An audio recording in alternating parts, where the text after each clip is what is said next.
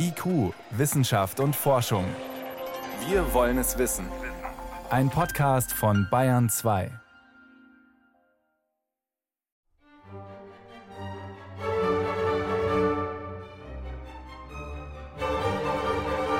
Sie ist die Erfolgsgeschichte der modernen Medizin, die Pockenimpfung.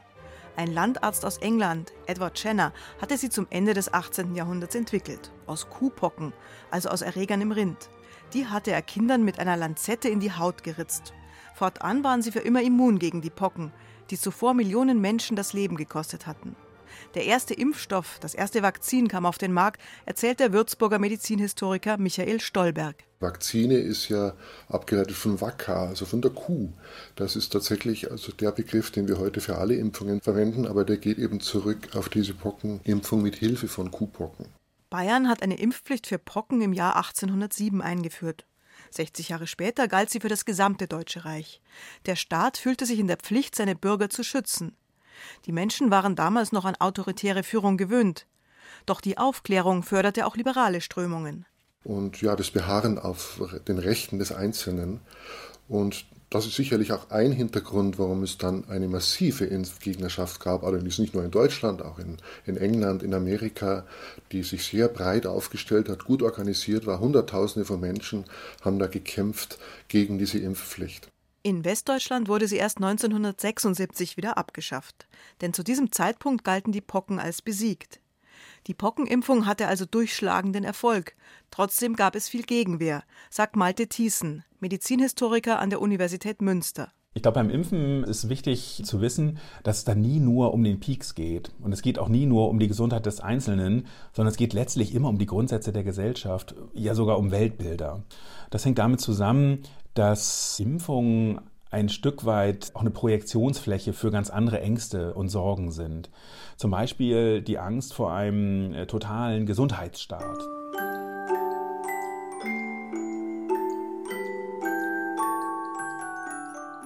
Der Pieks wirft seit dem 19. Jahrhundert die Frage auf, wer darf eigentlich über den Körper bestimmen? Ist es der Einzelne oder ist es der Staat? Impfbefürworter sehen im Pieks einen Akt der Solidarität, denn mit vielen Geimpften lässt sich die sogenannte Herdenimmunität erreichen, die am Ende alle schützt. Diskussion und Aufklärung sind wichtig, gerade auch bei abwegigen Befürchtungen.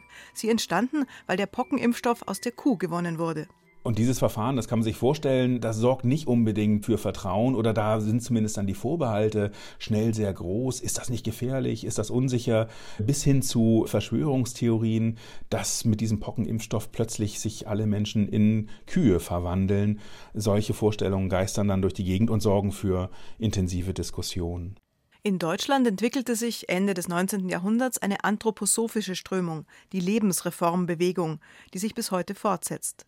Ihre Anhänger lehnen Impfungen und Medikamente weitgehend ab. Sie glauben, dass der Körper jede Infektion selbst durchmachen muss. Das heißt, die Vorstellung, dass man selbst den eigenen Körper optimiert, ist ein Stück weit auch eine Gegenbewegung zur Moderne. Und damit ist die Kritik und eine scharfe Ablehnung der Schulmedizin verbunden.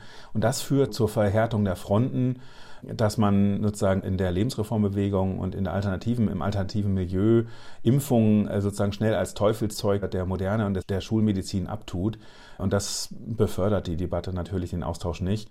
Und so plädiert er dafür, die Vorstellungen, Ängste und Fragen der Impfkritiker aufzunehmen, mit ihnen ins Gespräch zu kommen, zu informieren und zu überzeugen, statt mit einem Impfzwang alle Zweifel abzuwürgen. Druck ist meiner Wahrnehmung nach immer das falsche Mittel, weil das Gegendruck erzeugt und dann Impfgegner zum Teil erst recht mobilisiert.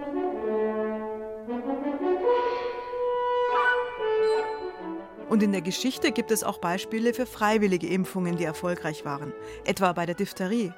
Während der NS-Diktatur wird im Jahr 1936 ein passender Impfschutz zugelassen. Und da staunt man jetzt erstmal.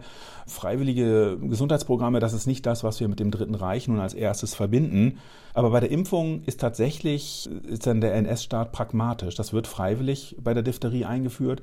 Und zwar genau deswegen, weil man beobachtet, dass Werbemaßnahmen, Propaganda, Aufklärung sehr viel effektiver sind als Druck. In den 1950er Jahren kam eine weitere freiwillige Impfung auf den Markt gegen Kinderlähmung, also Polioviren. Im Fernsehen zeigte man erkrankte Kinder. In Broschüren erklärten Ärzte die Vorteile von Schutzimpfungen wie Polio und Diphtherie.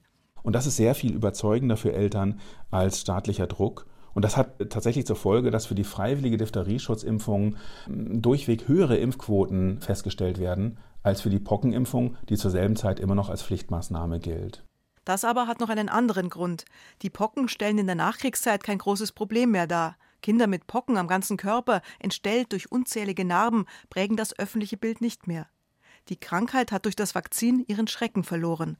Impfungen sind ein Stück weit Opfer ihrer eigenen Erfolge, weil sie eben die Bedrohung ausrotten und deshalb der Nutzen von Impfungen dann plötzlich in Frage stellt. So entsteht Impfmüdigkeit. Bei Corona müsste es eigentlich noch eine Impfeuphorie geben, angesichts voller Intensivstationen, hoher Todeszahlen und nun zugelassener Impfstoffe. Aber jeder Dritte sieht den Peaks kritisch. Karl-Heinz Leven, Direktor des Instituts für Geschichte und Ethik der Medizin in Erlangen. Die Leute haben das nicht gerne, wenn man auf sie mit spitzen Gegenständen losgeht. Nicht? Das ist ja eine sehr menschliche Regung und auch das Injizieren, also mit Spritzen, hat den Leuten nie wirklich Spaß gemacht. Das muss man einfach sehen. Impfen ist Allerdings in der Gesamtbilanz äh, der Königsweg zur Beherrschung infektiöser Krankheiten. Das ist natürlich auch die andere Seite der Medaille.